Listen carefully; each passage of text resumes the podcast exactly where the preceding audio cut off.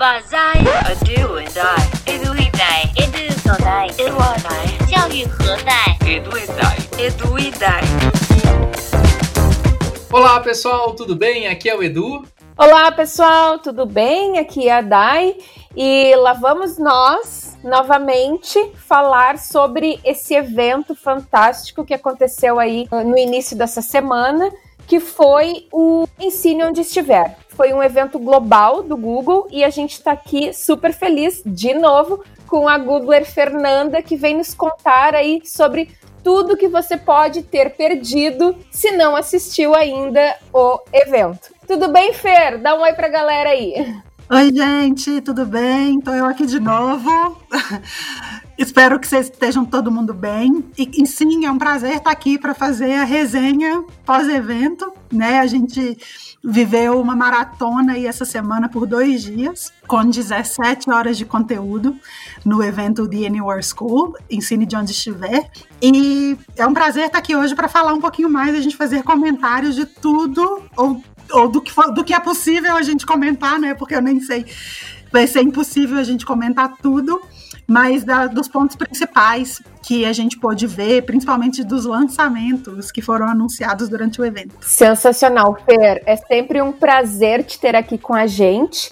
E realmente foi um evento super denso, assim, super profundo. Eu tive a oportunidade de assistir algumas, uh, alguma, algumas sessões ali, né? E, e para mim ficou muito, muito marcado assim essa, essa questão da profundidade, né? Teve um especial ali, claro, o, o das novidades, Google foi super aguardado, tava todo mundo ali super emocionado nos grupos, né, de educadores, innovators e tal mas eu tive a oportunidade de assistir um ali que falava sobre o ensino híbrido e de uma uh, profundidade teórica e também de auxílio para as pessoas de como implantar esse ensino híbrido, que foi muito legal. Então, assim, uma das dicas é que as pessoas possam utilizar, inclusive, esse material para a formação de professores. Né? Então, achei assim, ó, muito bacana essa profundidade das sessões. É, isso é um ponto muito legal, Dai, que você está levantando, porque a nossa intenção foi essa mesma, assim, né? Foi mesclar o evento, obviamente com lançamentos e novidades de produtos, né? Que eu acho que de fato sim foi, foi uma sessão super emocionante que eu, eu, eu, confesso que mesmo sabendo do que estava por vir, eu ficava um pouco tonta, assim, de, de escutar tanta novidade e de processar tudo, de entender como é que cada uma dessas novidades, né, poderiam apoiar ainda mais e facilitar ainda mais a vida do aluno e do professor na sala de aula, principalmente nesse momento. Mas eu acho que o ponto alto do evento foi isso, assim, foi de conseguir reunir é, sessões com temáticas é, diferentes, mas ao mesmo tempo que convergem para um ponto e um problema em comum que o mundo todo está vivendo neste momento, né? que é a questão do, da pandemia, do Covid-19, do isolamento e do ensinar desde casa, né? Assim, e, então, é, tem hora que a gente pensa que isso é um problema só nosso, né? E fica imaginando como que nós brasileiros, dentro do contexto do Brasil, podemos enfrentar e resolver esse, essa situação. Mas é muito interessante porque o evento deu para gente essa possibilidade de poder escutar opiniões de líderes, de, de educadores, de alunos, de outros innovators, sobre como eles também estão enfrentando e buscando alternativas a partir da tecnologia para ajudar a minimizar essa situação que a gente está vivendo. É, e muito legal também essa fala de que não existe um modelo e uma receita, né? Eu assisti uma parte ali do, do fundador do Khan, Khan Academy, né? E ele falava, e ele trazia exemplos da família dele, do envolvimento com as crianças, enfim, e, e, de, e de dizer assim, a calma, sabe? Não, não tem, é, é algo novo para o mundo inteiro. A gente está assim tentando né, fazer da melhor forma. Então, a importância da gente compartilhar aí as boas práticas. Achei sensacional. Vamos lá, Edu, falar então das novidades. Que ele tá ali, ó. Eu gosto de falar das novidades. Eu assisti algumas também, não assisti todas, né? Porque maratonar 17 horas de evento é difícil, né? Afinal, estamos nas nossas obrigações de professores também, então algumas coisas eu olhei mas é, quando você estiver ouvindo esse episódio, provavelmente já vai estar tudo disponível para você assistir, né? É, a gente está gravando aqui um dia após o evento, hoje não está disponível ainda, mas amanhã já vai estar. Então, quando você estiver ouvindo esse episódio, é só entrar lá no site e olhar o que você achou mais, que te atrair mais, né? Mas vamos falar das novidades aqui, eu quero falar das novidades.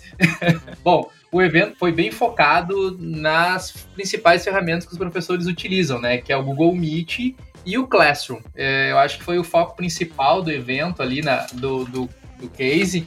E eu achei isso muito legal, assim. E uma coisa que eu achei bem legal também foi que eles trouxeram algumas coisas para os administradores também, né? Normalmente a galera do, do painel é esquecida e veio algumas novidades para facilitar a vida dessa galera, então. Vamos começar a comentar aí, então, o que que veio. Eu vou começar aqui com o Meet. Eu vou lançar a novidade aí e vocês comentam. a primeira coisa que veio foi uma coisa que a gente já tinha dado spoiler, né, no nosso episódio anterior, que foi o mosaico. E realmente se confirmou, né, o mosaico é é muito legal, então acho que a gente nem precisa comentar muito a respeito do mosaico, que agora vai ser 7 por 7 né? A gente consegue ver 49 pessoas, né? Eu acho que é um número bom, né, Dai? Porque as turmas normalmente têm esse número de alunos. Isso, na verdade, é, é um baita do, de um diferencial, porque esses dias a gente estava trabalhando aí numa outra ferramenta também que aparecia de dois em dois alunos. E, puxa, a gente quer ver quem é que está lá do outro lado, sabe? E essa oportunidade de ver, assim, todo mundo ali na turma é, é demais, assim, é, faz, faz todo sentido. E sim, mais do que 50 alunos, né? Às vezes as turmas não não chegam, né, na, na proposta pedagógica assim da gente ter mais de 50 alunos. Então, acho que está super de acordo aí essa essa proposta do mosaico. Bom, a segunda novidade que eles anunciaram no Meet, e aí eu acho que eles me copiaram, porque eu até fiz um vídeo lá no canal do YouTube, acho que do Edu esse vídeo tá lá, que eu ensinei a galera a usar o Jamboard como um quadro auxiliar. E agora isso vai vir dentro do Meet. Eu quero os meus direitos aí, tá, Fê? Pode deixar que eu vou levar isso pro time. Eu acho esse recurso muito legal, né, Dai? Sim, Edu. O Jamboard vem aí como uma ferramenta para tornar a sala de aula mais criativa, para a gente trabalhar com metodologias de geração de alternativas, criativas, design thinking. Então vejo que é uma ferramenta super bacana aí para dinamizar a sala de aula. É o que é um quadro compartilhado, né? Pode compartilhar ali, provavelmente isso já vai vir integrado, quem, quem entrar no Meet já vai ter acesso a esse quadro, o professor vai poder liberar. Então estou bem curioso para ver quando isso quando isso chegar, como é que vai funcionar. E o legal desse quadro digital é isso, né? Assim, ele permite mais participação, mais interação, mais compartilhamento de ideias, prototipagem, né? Ali em tempo real. E depois esse quadro ele é feito, construído de maneira colaborativa e depois, como ele já está integrado no Meet, ele pode ser compartilhado para todos os participantes daquela reunião também. Então, isso é muito bacana. Outra coisa que eu achei muito legal que está vindo é a questão dos controles. Eu acho que o Meet ele foi uma ferramenta pensada inicialmente para reuniões de, de negócio, né? Então, ele era uma ferramenta empresarial e que foi adaptada para a educação. E agora a gente está vendo que ele está sendo pensado para a educação. Então, a questão dos controles que estão vindo realmente são problemas que eu tinha que responder para os professores como eles podiam resolver esse problema. Né? Então eu vou citar alguns, vou citar todos os controles aqui. A primeira coisa é a questão do professor ser o primeiro a entrar. Né? Ninguém entra antes do professor. Eu acho que isso é fundamental, assim, o professor poder entrar para o primeiro. Outra coisa que era muito pedida era do professor realmente encerrar a aula, né? tu lá e finalizar e todo mundo que tá sair dela. E acho que isso aí vai ser bem legal. Ah, e aí um que eu gostei muito, assim, que principalmente para para não não tanto até para aula, mas às vezes o professor tá fazendo alguns controles e o pessoal fica fazendo outra coisa no chat, é poder desativar o chat. Isso eu acho que vai ser muito bom também. Ah, isso aqui foi uma exigência que me pediram muito também, se tinha como resolver, que era a questão do quando tu aceita uma pessoa externa no Meet e tu exclui ela e ela pede para entrar de novo, tu não precisa autorizar, ela já entra automática. Então agora, se tu excluir uma pessoa duas vezes, ela não consegue mais entrar uh, no teu Meet. Até isso era uma coisa que acontecia bastante, que os professores diziam assim, ó, ah, um hacker entrou no, durante meu Meet e começou a conversar com meus alunos. Não, não era um hacker, ele autorizava, depois o cara conseguia entrar de novo. Então isso vai ser bem legal. A questão de silenciar todo mundo, eu acho que também é, faz, tem super a ver assim, com sala de aula e as restrições de apresentação. Quem pode apresentar a tela? Então, acho que são funcionalidades de controle que o professor vai ter que são excelentes, né, Dai? Sim, sensacional. Inclusive para a educação básica, né? Porque foi, foi ali onde a gente viu assim o maior número de ocorrências uh, de disciplina e tal, tal, tal ao longo do semestre passado. Assim, aconteceram várias uh, coisas, enfim, de diversas ordens. Assim, então agora certamente essas ferramentas vão ajudar muito. E algo que foi muito bacana, uh, que o Edu fala assim, ah, me foi solicitado, me foi solicitado, o, o gerente de produtos na apresentação, ele a todo momento eles diziam assim, ó, nós lemos todas as solicitações de vocês, nós lemos todos os feedbacks que vocês mandaram, né? Então realmente assim uh, foi muito rápido, né? A galera produziu isso assim, acho que, sei lá, devem ter trabalhado aí uh, dia e noite para liberar essas funções, e mas muito pautadas assim nas demandas dos professores, né? Isso que eu achei mais legal, assim. Então, de dizer que continuem usando, experimentando e mandando esses feedbacks, porque realmente o pessoal olha, né, esse, esse atende as demandas do usuário. Achei isso bem bacana também. É isso que eu ia comentar, Dai. Às vezes as pessoas não sabem que ali todas as ferramentas do, do Google, né, Fê, tem um pontinho de interrogação, e nesse pontinho de interrogação tu pode mandar feedback. Então vocês realmente dão uma lida, Fê. Isso, é, é exatamente isso, assim, esse é o ponto crucial, e é a partir daí que todas as atualizações e, e novos lançamentos e recursos são construídos, né, assim, o Google leva muito a sério a experiência do usuário e a necessidade do usuário. Então, aquele pontinho de interrogação e, e o botãozinho de feedback, ele não é mito, ele não está ali de enfeite, ele está ali para ser usado mesmo. E os gerentes de produtos e o time de desenvolvimento sempre, é, eles estão sempre revisando esses feedbacks e todas, justamente para que a partir deles eles possam fazer essa, essa, esses novos lançamentos né, e essas reconstruções. Então, né, acho que isso casa muito bem com o ponto inicial quando Edu começou a falar da origem do Meet, né? De fato, ele teve uma origem mais para negócios. É, depois a gente viu é, a, a, a, educação né, se apropriando do Meet. E nesse momento que a gente vive hoje, num contexto de de educação remota, é, o Meet passa a ser sim a estrela né, dentro do nosso G Suite, e justamente em função disso, o time de produto, assim, eles estão é, incansáveis, né, buscando essas melhorias e trabalhando nelas para que a gente possa disponibilizar isso para o mercado o quanto antes, justamente para atender essa demanda atual. E não parou aí ainda, ainda vem alterar o fundo, né? Que eu acho que é muito legal, isso a gente tinha comentado também. E o alterar o fundo, bah, eu, eu sou um aqui que atrás de mim tem um cabideiro, então eu queria esconder o meu cabideiro.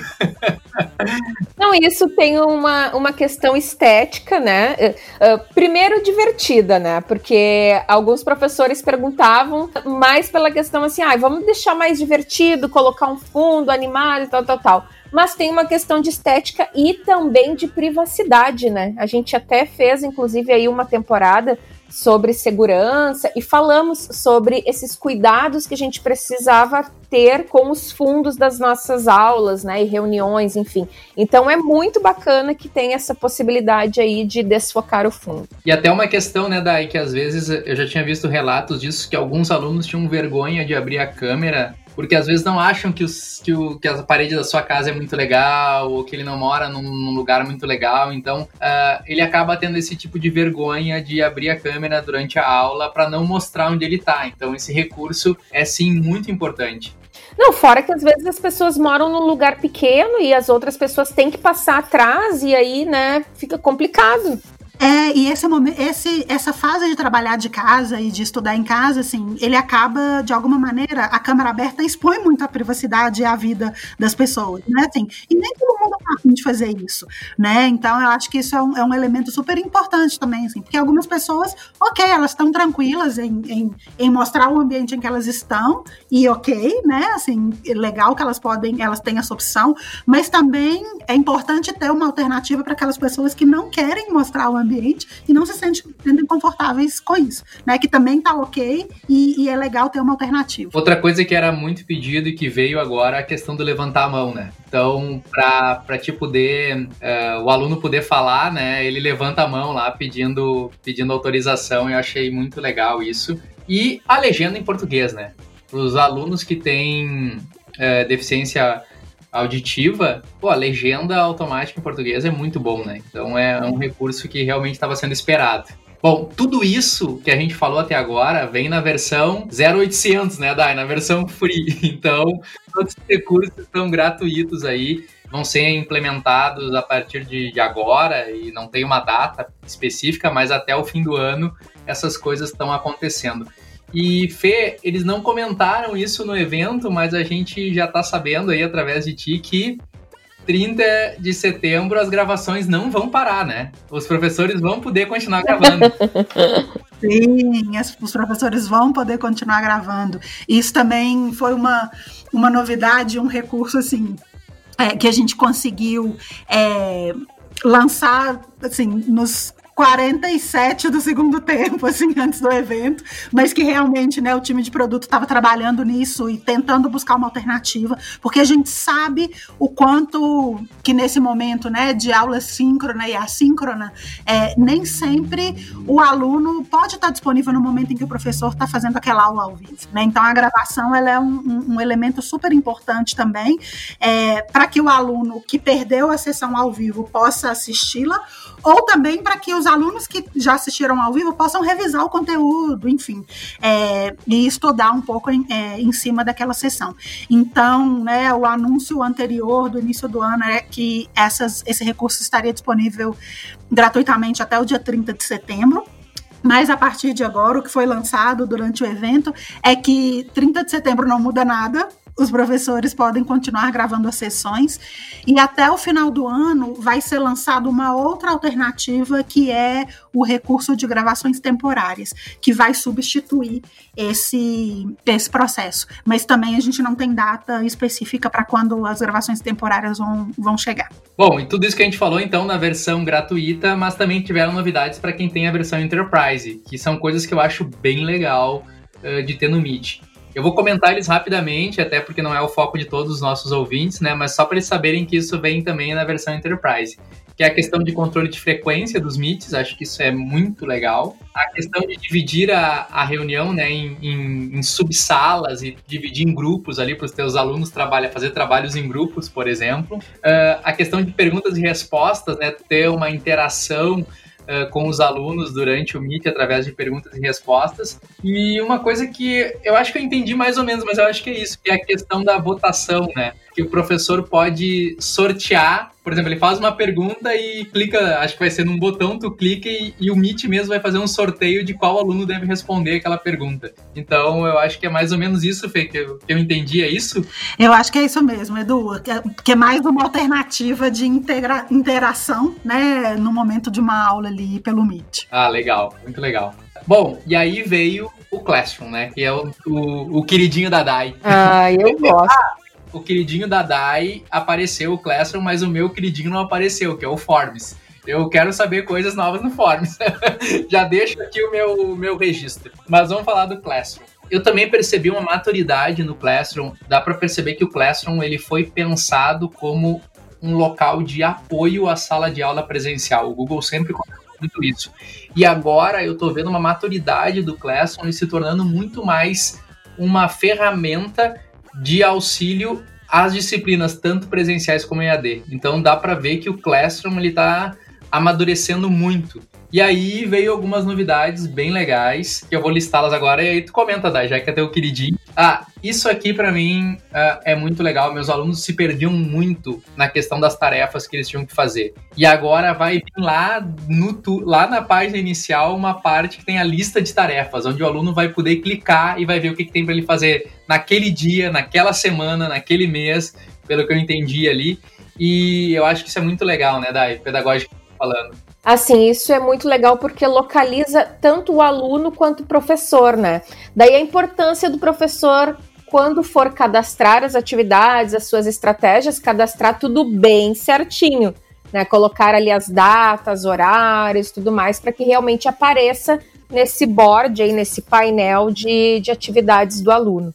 Então é muito legal, localiza, as pessoas conseguem gerenciar o seu tempo a partir daquilo que elas conseguem ver que tem o que fazer, né? Então, ótimo. O que eu acho muito bacana do Classroom, né? Assim, eu acho que desde a concepção dele e aí agora com esse recurso em especial, é que ele funciona como um excelente organizador para o professor e para o aluno, né? Assim, um organizador de tarefas, que é essa nova função, um organizador de tempo, enfim. Então, é claro, assim, ele vai exigir que o professor consiga se organizar primeiro, né, para que ele consiga disponibilizar todas essas informações dentro do Classroom, mas a partir do momento em que ele, em que ele consegue fazer isso, isso facilita e, e, e garante uma economia de tempo gigante para o aprendizado e para o trabalho do professor e do aluno. Muito legal isso, Fê, porque aqui a gente está falando uh, basicamente da sala de aula professor e aluno, mas a gente também já viu alternativas aí sendo trabalhadas na gestão pedagógica com os professores. Então, os coordenadores trabalhando formação de professores e também muitas vezes de projeto mesmo, criação de projetos e acompanhamento de projetos via Classroom, via Google Sala de Aulas. Então, é uma ferramenta assim bem versátil do ambiente escolar, né? não necessariamente apenas para o ambiente ali sala de aula uh, aluno-professor, mas também com coordenações, com projetos especiais, né, que tenham dentro da escola. Então, fantástico. Outra coisa que veio, né, que a gente tinha dado spoiler, que foi a questão do compartilhamento de links, né, através agora do Classroom, que eu achei bem legal ali, bem fácil. Uma que os professores gostaram muito aqui, pelo menos na universidade, gerou bastante rebuliço, foi a questão do o relatório de originalidade, né, que agora é permitido cinco vezes em português na versão gratuita, então o professor pode consultar cinco vezes. Fê, explica para nós aí o que, que é essas cinco vezes. Como é que é essas cinco vezes? É cinco alunos só? É cinco atividades? Explica como é que funciona isso. Claro, na verdade são cinco atividades, né, que o professor pode checar é, as questões de, de originalidade da, dessas atividades. É, no, no, no, modelo anterior, né, ele tinha até três, o limite era até três, e agora se expandiu para cinco. Ou seja, se o professor tem ao longo do semestre é, diversas atividades em que ele está colocando para o aluno, é, cinco, cinco delas ele pode checar a questão da originalidade para cada um dos alunos que entregam essas atividades. Isso na versão gratuita, né? Na versão Enterprise é ilimitado. É ilimitado, exatamente. E outra coisa que foi comentada é que vai vir integração de novos aplicativos dentro do Classroom, né? Como, por exemplo, o Canvas, o Screencastify. Isso foi mais uh, colocado, assim, que tá vindo, mas não ficou muito claro como é que vai ser. Mas eu acredito que vai ser, tipo, como a gente consegue fazer ali no, nos arquivos de anexar um documento, alguma coisa, eu acho que esses aplicativos vão aparecer por ali. Então vamos aguardar como isso vem aí. É, até porque a gente não pode perguntar muito pra Fê aqui, porque ela disse que não pode falar pra gente algumas coisas. Pois é, tem algumas coisas que eu preciso segurar um pouquinho para a gente esperar o lançamento oficial, mas é, é por aí mesmo. É, nesse sentido, eu vi dois aplicativos que eu achei bem legais. O Socratic, que era um que a gente tinha testado esses dias, né, Edu, para fazer perguntas e aí por inteligência artificial ele busca busca respostas, busca vídeos, busca assim, ó, faz uma busca lá e te mostra como resolver aquele problema. Achei super legal esse Socratic aí. E o outro, eu não lembro muito bem o nome, Fê, mas ontem, enquanto passava na sessão, eu te falei, ai, adorei esse. Era de alfabetização. Read along. É, por enquanto tá só em inglês, né? Mas. Uh, segundo os gerentes de produtos ali, em breve serão divulgados em outras línguas, né? Isso, isso mesmo. O Read Along é um, é um aplicativo, assim, né, é, de parceria do Google, que é muito legal para alfabetização e que de fato ele está ele tá disponível em inglês. E na verdade ele foi lançado recentemente na Índia, no idioma local da Índia, que foi incrível. E a ideia é que ele seja lançado em outros idiomas e o português está na lista, mas o, por enquanto, como ele está disponível só em inglês, ele é uma ótima ferramenta para os professores de inglês, né? Porque realmente assim, o Read Along ele é um aplicativo que ajuda é, o aluno no desenvolvimento de leitura Então, e ele é um, um, mecanismo super interessante porque o aluno lê na sua própria voz e depois ele pode se escutar na sua própria voz e existe um, um personagem dentro do aplicativo que ajuda e dá dicas para o aluno e faz sugestões e correções de pronúncia é, e, e, e li, literalmente é, acompanha o aluno nesse seu desenvolvimento de leitura. Então, para os professores de inglês, para o momento, né? Eu acho que é uma ferramenta que vale super a pena testar. É, eu conheço muitas mães que usam o aplicativo com seus filhos e que adoram filhos a partir de 7, 8 anos, que estão nessa idade né, de alfabetização, é, e que adoram e acham o aplicativo extremamente super eficiente. Então, fica a dica aí para o momento para os professores de inglês. Espero que em breve a gente possa anunciar o lançamento dele na versão para português também. Legal. E aí, eu acho que aí veio também um pouco da, da maturidade do Classroom a questão da versão Enterprise e a questão dos relatórios de uso, né? Vem um monte de relatórios de uso agora professores vão poder acompanhar, os coordenadores vão poder acompanhar, então acho que isso foi, vai ser de grande valia aí para a versão Enterprise, a questão dos relatórios. Até acredito que isso aqui daqui a um tempo vai ter algumas coisas na versão free também, mas vamos, vamos, vamos por enquanto, acredito, acho que é um teste, eles estão testando no Enterprise para depois disponibilizar algumas coisas no free. Isso é o que eu acho só. outra coisa que foi anunciado também, Fê, que eu acho que é muito legal, porque muitas instituições já utilizavam Moodle, já utilizavam Blackboard, passam a fazer parte do pacote Google for Education e não conseguem integrar muito bem essas ferramentas, que é a questão do tarefas, né? O tarefas agora vai permitir que tu tenha a, a tua plataforma Google for Education integrada dentro do teu LMS, né? E eu acho que isso é muito legal, assim, acho que esse recurso vai fazer com que novas instituições comecem a utilizar. A, a, a Dai, a Dai ela é fã de, de Classroom, mas ela também gosta de Moodle, tá? Então ela vai, ela vai gostar desse recurso. ah, eu, go eu gosto. Na verdade, eu, eu uso Classroom, uso Moodle e uso Blackboard também. Então, assim, para mim vai ser ótima essa integração. É, e sem dúvida facilita muito a gestão, né? Assim, é, claro, assim, a gente sabe que as escolas já têm o seu próprio sistema, né? A sua plataforma educacional ali, de gestão, né? Educacional. É, e realmente, assim, é, ter tudo lançado e atualizado nessa plataforma e isso, a princípio, não ser integrado com sala de aula, realmente às vezes dificultava um pouco, né? Esse processo mais macro de gestão é, dentro da, da instituição de ensino. Mas agora, realmente, assim, o Tarefas vem para unificar isso aí e, sem dúvida, eu acho que isso vai facilitar muito a vida para as escolas que já usam, né? Tanto sala de aula e esses sistemas e também permitir que outras escolas possam adotar o sala de aula e o G Suite for Education para sua instituição também.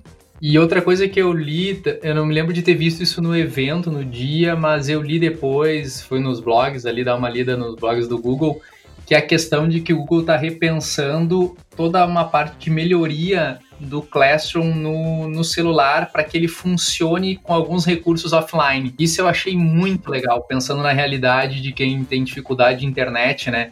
Se tu puder em algum momento ir lá num lugar que a internet é melhor, pegar as informações e ter isso à disposição de forma offline no teu Classroom, eles não detalharam muito isso, mas eles já estão pensando nisso. Então acho que isso é extremamente importante. Assim. Então isso tudo me mostra assim a grande maturidade que o Classroom tá, tá tendo nesses tempos, né, Fê? É, isso, isso aí. E essa questão né, da disponibilidade da, de uma melhor experiência em aplicativos móveis, né, no celular, e essa versão offline é justamente está sendo pensada a partir de uma demanda, de uma necessidade desses mercados, como o Brasil, né, assim, em que existem, em que é, a gente ainda tem uma restrição grande em relação ao acesso à conectividade, e ao mesmo tempo também é, a gente sabe que a grande maioria da população brasileira tem um celular, né, tem um dispositivo móvel, e não necessariamente tem um computador. Então, é, essa ideia é justamente para atender esses tipos de mercado, como o Brasil. É, de fato, isso está sendo, está em desenvolvimento, né? Assim, está sendo pensado e, e, eu acho que muito em breve a gente já vai ter essas novas funções disponíveis também. Que legal. Bom, esse foi um grande resumão, né, do, do, do evento, né? A gente comentou aqui as principais, o que, o que mais me chamou a atenção, assim, durante o evento. O, de novo, assim, eu, eu reforço essa questão de que, principalmente no Meet ali, eu vi muita coisa chegarem, coisas que eram pedidos de professores mesmo. Então, não deixem de enviar o seu feedback, enviar o seu pedido lá que, que o pessoal realmente está lendo. E não deixem de assistir os, as sessões, porque tem muita coisa boa ali em termos de formação de professores, de inspirações, de como que as pessoas estão lidando com esses desafios. Foi muito bacana, Fê. É isso mesmo, né? Porque a gente está falando que foi um resumão, mas de uma das sessões. É, de uma das é. sessões. De novidade de lançamentos de produto. São, tem outras 31 sessões que vocês podem assistir, né?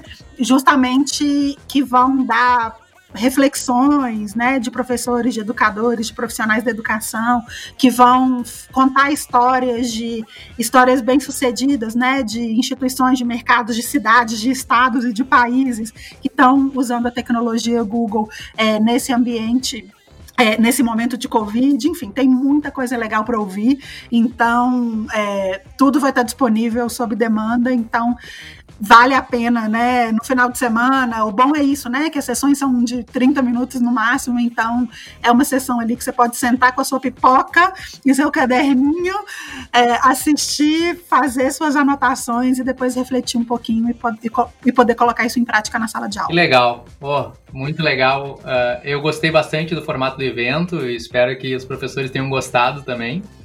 E acho que também é capaz de vir ainda mais novidades aí, né? Parece que ali na semana do dia 25 veio uma novidade aí, mas eu não posso falar muito sobre isso, né, Fê? Vamos aguardar o dia 25.